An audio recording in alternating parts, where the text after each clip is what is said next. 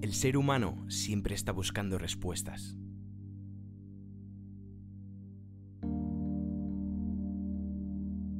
Si pudiéramos acumular todo el conocimiento de la ciencia, la filosofía, la tecnología o la medicina, aún así no hallaríamos el sentido a esta vida. Ni conseguiríamos contestar preguntas como ¿qué está bien y qué está mal? ¿Cómo continúa la vida después de la muerte? Si hay un Dios, ¿qué pensaría de ti y de tu futuro?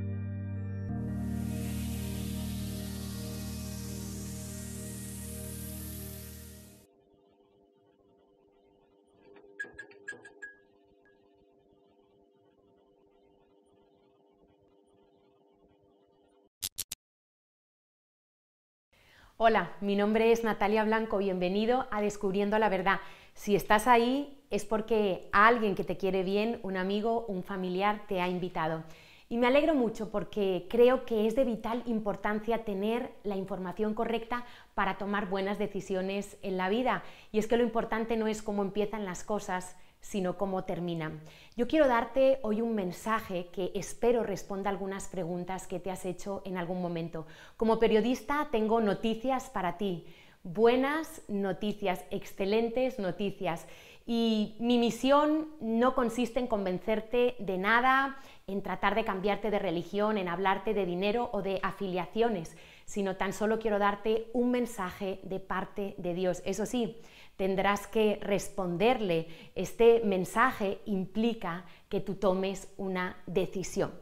Y yo me voy a atrever hoy a, romper tus esquemas mentales, a que hoy pienses por qué crees lo que crees, cómo te ha ido la vida. Pensabas hace 10 años estar como estás hoy, porque la vida pasa tan rápido y a veces no nos sentamos a pensar cómo estamos realmente en nuestras relaciones, en nuestro día a día. Y si algo bueno podríamos decir tiene toda esta situación tan dramática del COVID-19 es que la gente se está poniendo a reflexionar sobre lo que verdaderamente es importante en la vida, el valor de las cosas. Y algunos se han dado cuenta que todo aquello en lo que confiaron se les ha caído como un castillo de naipes y algunos están mirando al cielo y reconociendo que tiene que haber un Dios. Y es que cuántas veces no hemos dicho tiene que haber algo. Y pareciera que hay algo en nuestro corazón que de manera innata tiende hacia lo espiritual.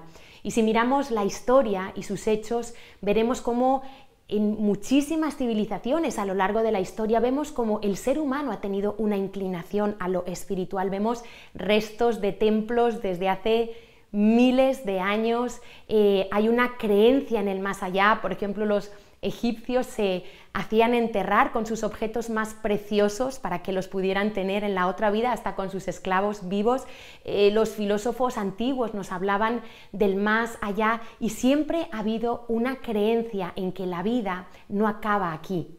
Y es que aunque el ser humano ha tratado de matar a Dios, como dijo el filósofo alemán Nietzsche, Dios ha muerto, no podemos matar el hambre y la sed que en realidad tenemos de Dios. No podemos ir en contra de nuestro propio diseño existencial. Y creo que tiene más sentido creer en un Dios creador que en el origen aleatorio del universo, pensar que todo lo que ven mis ojos se ha formado de una explosión del azar y de la nada me cuesta. Eh, pensemos, por ejemplo, que detrás de un cuadro sabemos que hay un pintor, porque el cuadro es la evidencia. Pensemos en un libro que es más fácil creer que un libro se autocreó solo o que hubo un escritor que lo hizo. Pensemos en el ADN, el manual de vida que contiene toda nuestra información genética, esa información que responde a una lógica matemática. ¿Cómo no vamos a pensar que tiene una mente inteligente que la diseñó?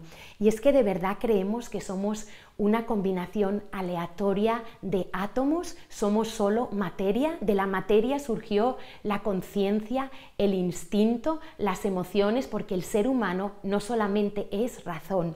Cuando sacamos de la ecuación a Dios, algo se nos pierde, no tiene sentido. Y la fe, aunque el ateísmo moderno nos lo quiere hacer creer así, no es algo irracional. La fe tiene una base intelectual irracional. No se trata de creer a ciegas. Usamos la fe, que quiere decir confianza a diario, en personas, en el médico, en el conductor del autobús. Y cuando se trata de Dios parece que le exigimos mucho a Dios, pero hay tantas evidencias, este universo responde a leyes milimétricas perfectamente ordenadas que responden a ese diseñador. Dicen que solo la materia es observable, pero en realidad observación no es solo un fenómeno óptico, sino también se trata de ver evidencias. Para mí, la ciencia y Dios no son incompatibles, están en una perfecta armonía. La ciencia estudia el mundo natural, el cómo suceden las cosas.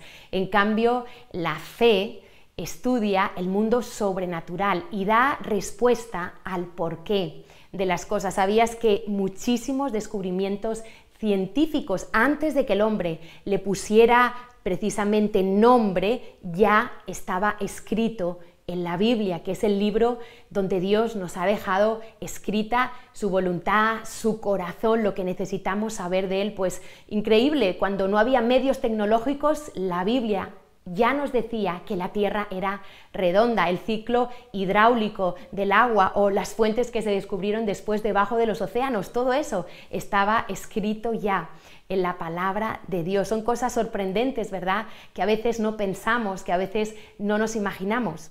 Ya decía Luis Pasteur que un poco de ciencia nos aleja de Dios, mucha ciencia nos acerca a Dios.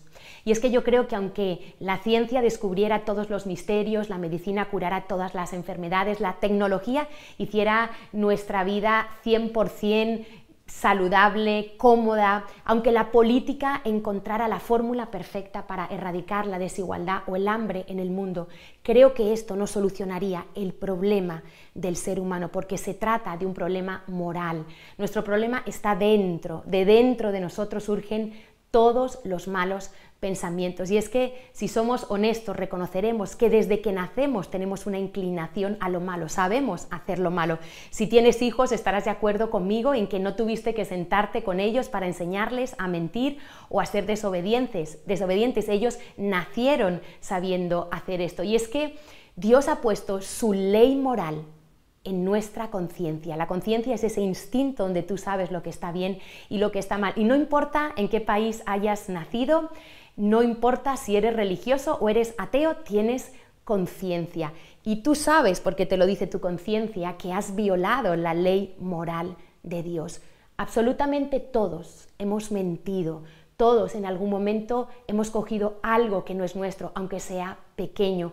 Hemos tenido malos pensamientos hacia otras personas, hemos sido hipócritas, hemos tenido envidia, hemos codiciado lo que no era nuestro y muchas veces hemos justificado lo que hacemos y cuánta gente quiere cambiar su forma de ser y no puede porque en realidad el pecado es adictivo. Romper la ley de Dios Dios lo llama pecado y queremos cambiar cosas y no podemos. Y vemos nuestra sociedad cómo está, cómo aumentan los abortos, los asesinatos, los divorcios, cómo aumentan los desórdenes mentales, el suicidio, la depresión, el consumo de pornografía, las violaciones. Y así está nuestra sociedad.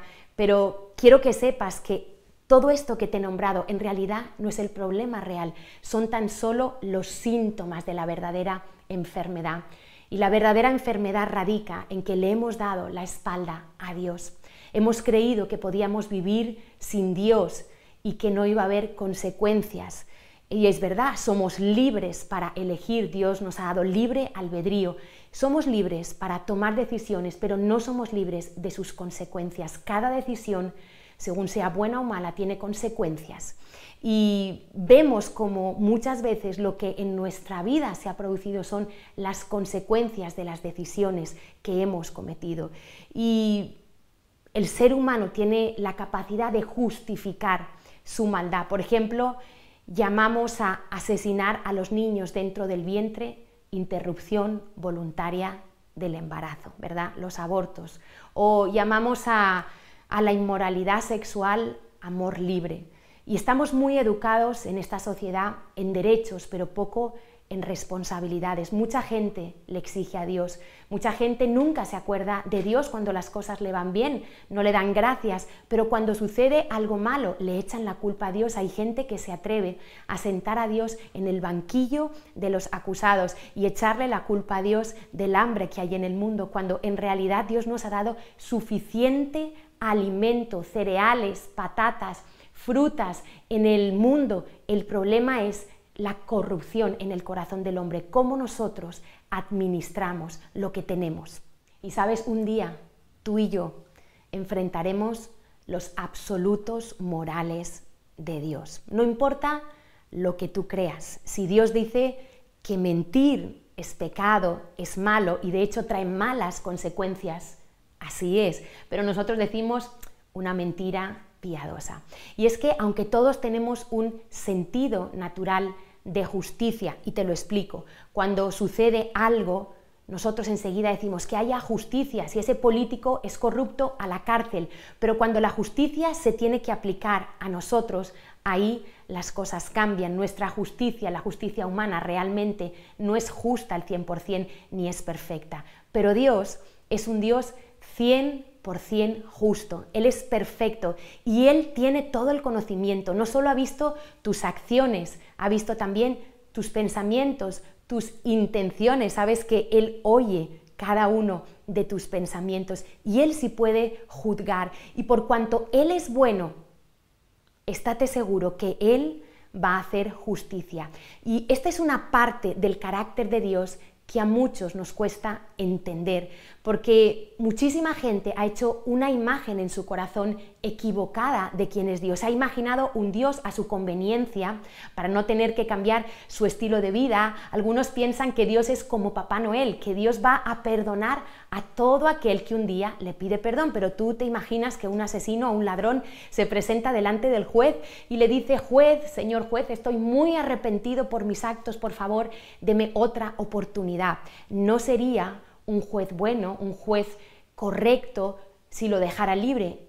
Ha roto la ley y hay unas consecuencias, hay una cárcel, ¿verdad? Hay una indemnización que pagar.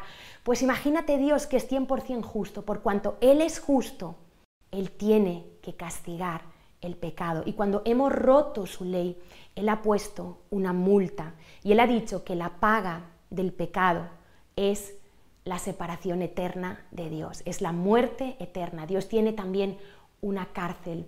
Y creamos o no, nosotros un día nos presentaremos en un juicio y rendiremos cuentas de todo lo que hemos hecho, de cómo hemos tratado a los demás, de qué, cómo hemos usado el cuerpo que Dios nos ha dado, cómo hemos administrado la vida. Y ese día no tendremos excusa porque aparecerá ahí una película, nuestra conciencia nos estará diciendo que así es. Y como Dios es muy ordenado, Él tiene habitaciones llenas de libros en el cielo y cada uno de nosotros tenemos un libro donde está escrita toda nuestra vida.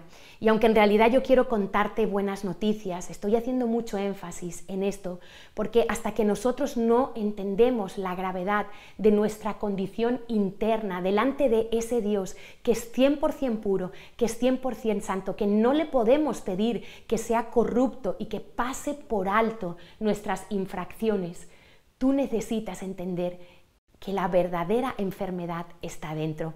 Igual que nadie se sometería a un tratamiento médico hasta que viera su enfermedad, tú tienes que ver hoy la gravedad de tu condición delante de Dios. Y es que tú y yo somos culpables delante de ese Dios.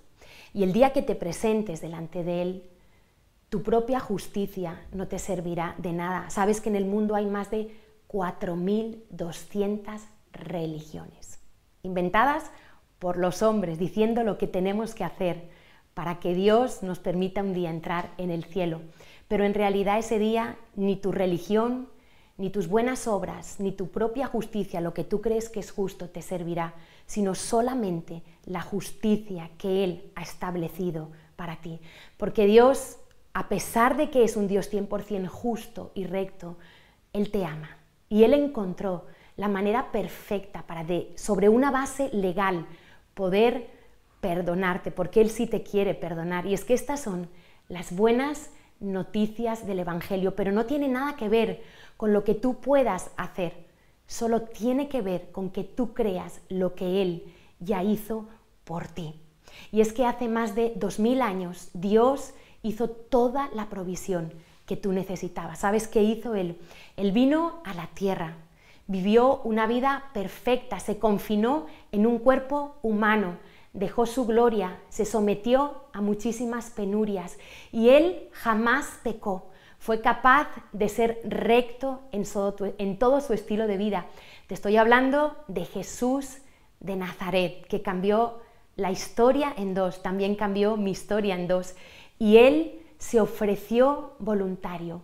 Y como aquel juez que un día cuenta la historia que le trajeron a un delincuente y cuando éste se dio la vuelta, se dio cuenta de que era su hijo y tuvo que tomar la decisión más difícil de su vida. Él era un juez justo y él tuvo que dictar una sentencia con un castigo sobre su propio hijo. Y la sentencia demandaba o seis meses de cárcel o diez mil dólares de multa. ¿Y sabéis lo que hizo este juez después de dictar sentencia? Se bajó del estrado, se quitó la toga y él mismo pagó los doce mil dólares de multa porque era su padre. Y él sabía que su hijo lo había hecho mal y que eso demandaba un castigo, pero él mismo pagó la multa. Y esto es lo que hizo Dios. Envió a su hijo. De tal manera te amó Dios que ha dado a su hijo para que tú puedas creer en él y no te pierdas, mas tengas vida eterna. Jesucristo no es un hombre cualquiera. Jesucristo no es solamente un profeta un gran moralista o un gran predicador. Jesucristo dijo, yo soy el Hijo de Dios, el que en mí cree no morirá. Yo soy el camino, la verdad y la vida. Nadie viene al Padre si no es por mí. Y Él se ofreció voluntario a ocupar tu lugar en aquella cruz, porque allí deberíamos haber estado tú y yo. Y aunque somos orgullosos y aunque nos gusta jactarnos de lo bueno que hacemos, aunque muchas veces le hemos dicho a Dios, Dios, mira mis buenas obras, pensando que quizá esas buenas obras pueden limpiar las cosas malas que hemos hecho. La justicia de Dios no funciona así. Solo hay una posibilidad, una manera que tus pecados puedan ser limpiados. Y repito, no es con tu esfuerzo, no es con tu religión, todo comienza con creer, que hoy tú seas capaz de despojarte de las máscaras de orgullo, de religiosidad y mirar aquella cruz donde el Hijo de Dios todavía nos está hablando desde allí y te dice, ven a mí, yo quiero perdonarte, yo quiero salvarte, porque sabes, cuando Dios te muestra tu condición interna a través de su bondad y de su benignidad, no es para condenarte. Dios no quiere que te sientas miserable, que no hay solución, que no vales nada. Dios lo que quiere es que veas la gravedad de tu pecado, de tu condición delante de Él, para que así tus ojos puedan ser abiertos al regalo de su gracia, porque si no, la gracia no va a tener sentido para ti. Si tú crees que eres bueno, si tú crees que tú por tus propios medios puedes ir al cielo, no necesitas un Salvador pero Jesús vino a mostrarnos el camino. Él sí es el parámetro perfecto con el que nos tenemos que comparar. Y Dios tiene promesas para ti. Si tú hoy eres capaz de venir con humildad y ponerte de acuerdo con Dios y llamar malo lo que Dios llama malo y bueno lo que Dios llama bueno. Esto se llama en realidad arrepentimiento, es un cambio de mentalidad, de mente, ponernos de acuerdo con Dios. Y no sé hasta el día de hoy la imagen que tú tienes de Jesucristo. Quizá es la imagen de la religión, un Cristo colgado en un madero. No sé si Dios para ti es un santo, es una virgen, es un objeto, pero quiero que sepas que Dios no está ahí. Es imposible hacerse una imagen de Dios. No hay nada en este mundo que se compare a lo que Dios es. De hecho, Él nos dijo en el segundo mandamiento, no te hagas imagen de mí, porque yo soy tan grande, la tierra tan solo es, dice Dios, el lugar donde yo apoyo mi pie, los cielos tan solo cuentan mi gloria. Y hoy quisiera pedirte que tú fueras capaz de dejar esa imagen religiosa que quizá por la tradición o por lo que te enseñaron desde que tú eras pequeño te has hecho, y que hoy tus ojos pudieran ser abiertos a Jesucristo que está vivo, que murió y resucitó. Él es el único que le da respuesta a la muerte. Él es el único que murió pero resucitó.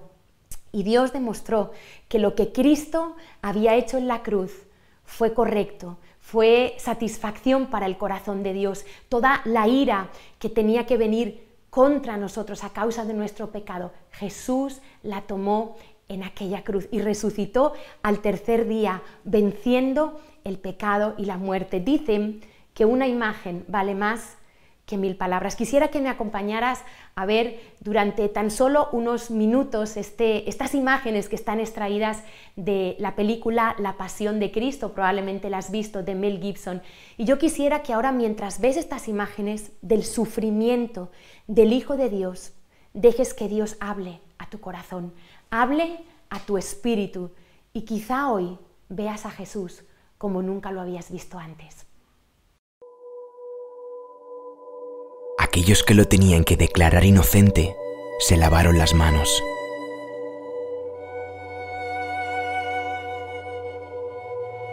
Y así comenzó un atroz castigo frente a una multitud dividida. Nadie quedaba indiferente. Unos lo odiaban, otros lo amaban, unos disfrutaban del escarnio, mientras otros lloraban. Y aunque el dolor era extremo, Jesús no abrió su boca para defenderse. El precio a pagar era muy alto, pero el amor que tenía por ti era aún más grande. El camino hasta el Calvario era irreversible. La cruz había sido puesta sobre sus hombros.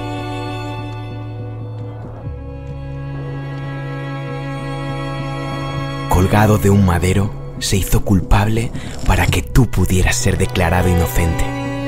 Todo tu pecado y el castigo que tú merecías fue puesto sobre él.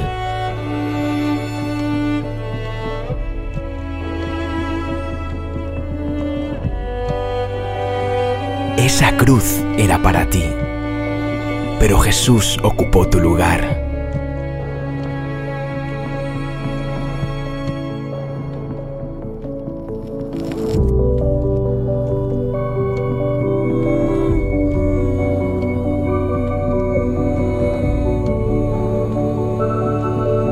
Padre lloró su muerte.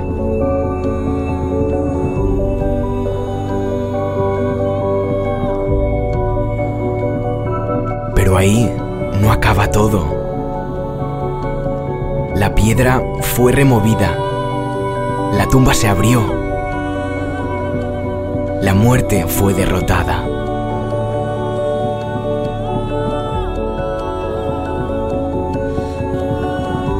Jesús resucitó para que todo aquel que en Él cree no se pierda, mas tenga vida eterna.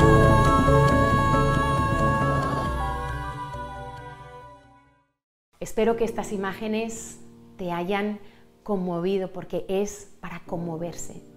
No hay religión, sistema filosófico, persona en la historia de la humanidad que ofrezca lo que Jesús ofreció. Él prefirió sufrir a perderte a ti y a mí por la eternidad. Él sí que se arremangó y se ensució las manos, sí que intervino en nuestra salvación, porque, sabes, no había otra manera de hacerlo. Y me parece tan poco inteligente cuando nosotros despreciamos lo que Jesús hizo. Cuando nosotros decimos, no, yo puedo salvarme, no, yo lo voy a hacer a mi manera, no, a mi religión. Qué terrible desperdiciar una salvación tan grande porque sabes, no hay otro camino, el único mediador entre Dios y los hombres es Jesucristo. No hay otra forma que tus pecados puedan ser perdonados, te guste o no. Y solo quiero ilustrarte para terminar una historia que está recogida en el Evangelio de Lucas, donde eh, nos relata los últimos instantes de, la crucifixión de, de Jesús. Y a Jesús lo crucificaron con dos malhechores, dos ladrones al lado. Y ahí tiene lugar una pequeña conversación con una gran enseñanza. Uno de los malhechores se burló de él, como muchos hemos hecho, ¿verdad? Y le dijo, si fueras el Hijo de Dios, te bajarías de esa cruz y, y nos salvarías a ti y a nosotros. Y ahí representa a tantos millones de personas que le dicen eso a Dios, le dicen a Dios cómo tiene que hacer las cosas, quieren bajar a Dios, a su sistema, a su mente finita y limitada. Pero el otro, el compañero, eh, tuvo en un instante un clic en su corazón. Ese hombre que mandó callar a su compañero y le dijo, pero no te das cuenta que Él es justo. Y en realidad era así, el justo muriendo por los injustos. Y, en ese momento él entendió, ¿sabes? Dios trajo el milagro sobre el corazón de este hombre como si una lupa lo alumbrara para ver su condición interna que hasta ese día no lo había visto. Ese hombre había cometido actos terribles y vivía feliz, pero ese día entendió quién era él delante de Dios. Y él dijo, es justo, yo merezco esto conforme a mis hechos. Eso se llama arrepentimiento. No se justificó, como muchos de nosotros hemos tratado de hacer. No, no dijo yo tenía que robar para dar de comer a mis hijos. No, aceptó su responsabilidad delante de Dios. Y lo segundo que hizo, allí había gente, estaba María, por cierto, cerca de la cruz, pero no miró a María, no miró a ningún otro hombre, miró a Jesús. Y cuando lo miró, le dijo estas palabras, acuérdate de mí cuando vengas en tu reino. Y reconoció a Jesús como lo que realmente es, un rey. Y a mí me gustaría que hoy consideraras quién es Jesús para ti. Porque si tú no crees lo que Jesús dijo de él mismo, que es el Hijo de Dios, que es el único que puede perdonarte y darte vida eterna, tú estás haciendo a Jesús mentiroso.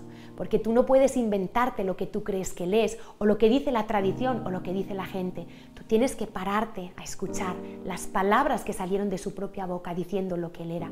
Y Él te está diciendo hoy, yo soy el único que te puede perdonar, que te puede dar vida eterna. Y ese hombre lo creyó, aquel ladrón, en aquel instante. ¿Y sabéis lo que le contestó Jesús? Unas palabras increíbles de gracia. Gracia es lo que no merecemos. Y Jesús le dijo, aquel hombre que probablemente no había buscado nunca a Dios, que probablemente no había ido nunca al templo o a la sinagoga, Jesús le dijo, de cierto te digo, hoy estarás conmigo en el paraíso. Y eso es gracia, y eso es lo que Dios quiere decirte a ti. Eso es lo que Dios me dijo a mí hace muchos años, cuando un día decidí tomar la decisión de responder a este mensaje. Te dije al principio de, hoy que yo te iba a invitar a que, a que tomaras una decisión porque no quisiera que este mensaje te dejara indiferente. Está en juego tu vida eterna. Un día vas a morir y enfrentarás la muerte y solo hay dos destinos y solo hay dos puertas y solo hay dos caminos. El camino ancho que lleva a la perdición por la puerta ancha y el camino estrecho que se entra por la puerta estrecha que es Jesucristo y que lleva a la vida eterna. Dios no está aquí para condenarte, Él sabe todo lo que has hecho, pero Él te puede perdonar en la justicia de Jesús en la cruz.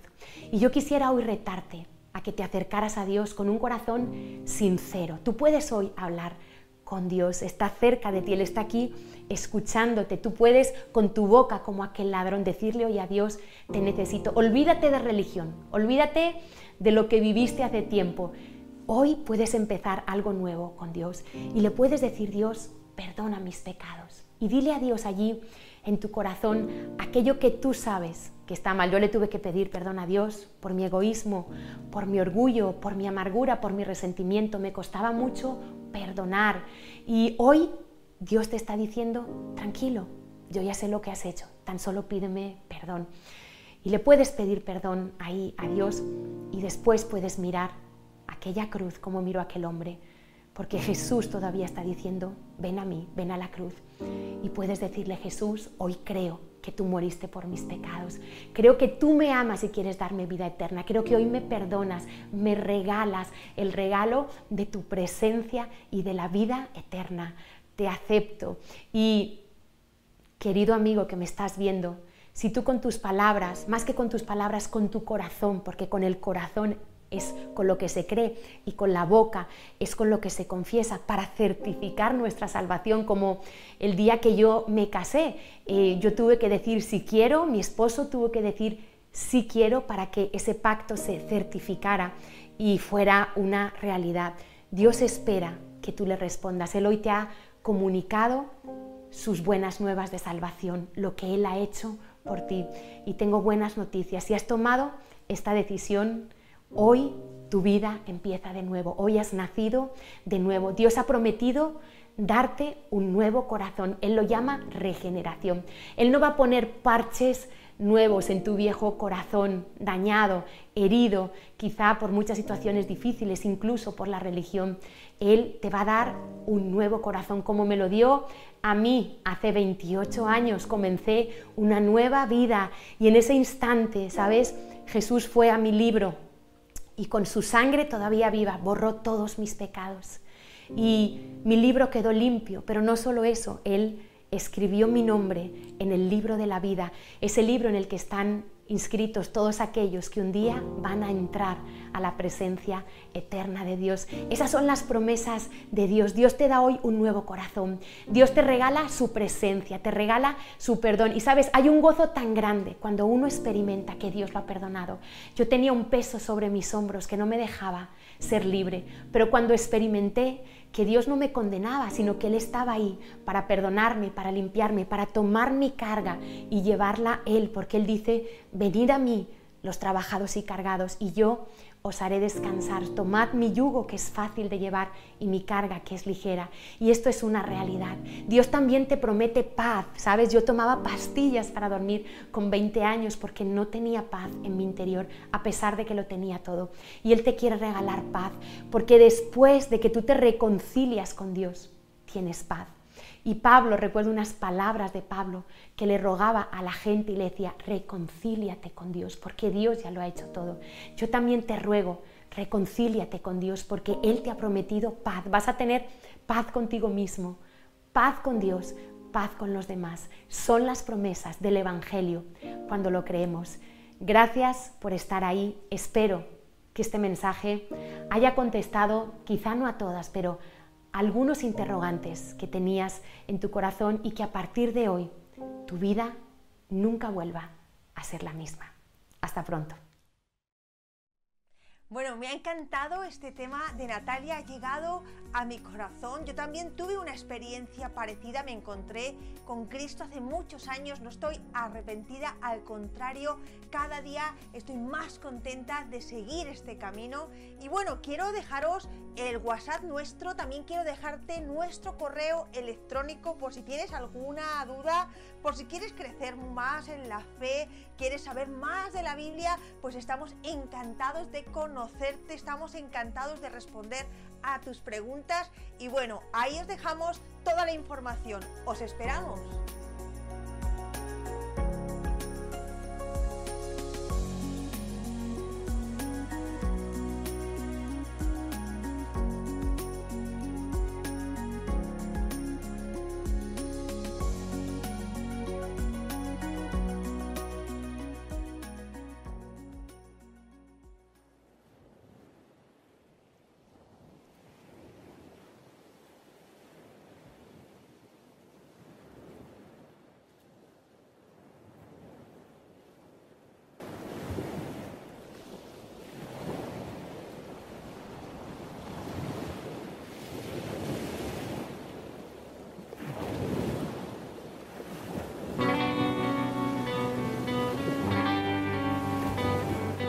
Hoy una nueva oportunidad.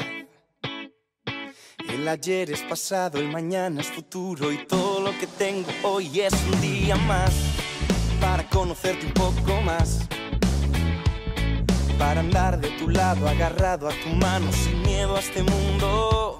Y viviré cada día como si fuera el último. Disfrutaré cada día como el primero.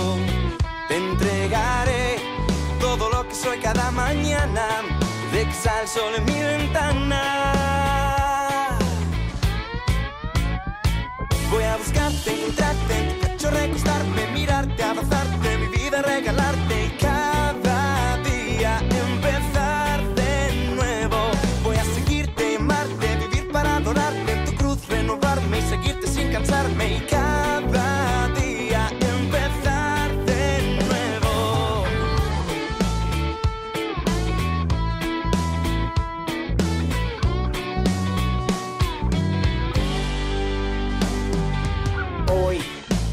historia debe continuar. Pues aunque pasan los años, tu amor está intacto y todo lo que quiero yo es contigo estar. Me haces falta para respirar. Porque es por tu sangre que puedo levantarme y darte las gracias. Y viviré cada día como si fuera el último. Disfrutaré cada día como el primero. Te entregaré todo lo que soy cada mañana cuando salga el sol en mi ventana. Voy a buscarte, encontrarte, en tu pecho recostarme, mirarte, abrazarte, mi vida regalarte. Cada día empezar de nuevo. Voy a seguirte y amarte, vivir para adorarte, en tu cruz renovarme, seguirte sin cansarme. Cada día empezar de nuevo. Apreté el botón y su reset a mi vida. Me paré otra vez en la línea de salida. Que esta vez correré con firmes y con cuidado para no tropezarme como hice en el pasado. Voy seguro con una nueva esperanza. Contigo al lado camino con confianza. Tengo tu mano, tú has vuelto a levantarme. Hoy me agarro con fuerza, pues no quiero despegarme. Aquí voy a quedarme. Dice. Y viviré cada día como si fuera el último. Disfrutaré cada día como el primero. Te entregaré todo lo que soy cada mañana cuando sale el sol en mi ventana.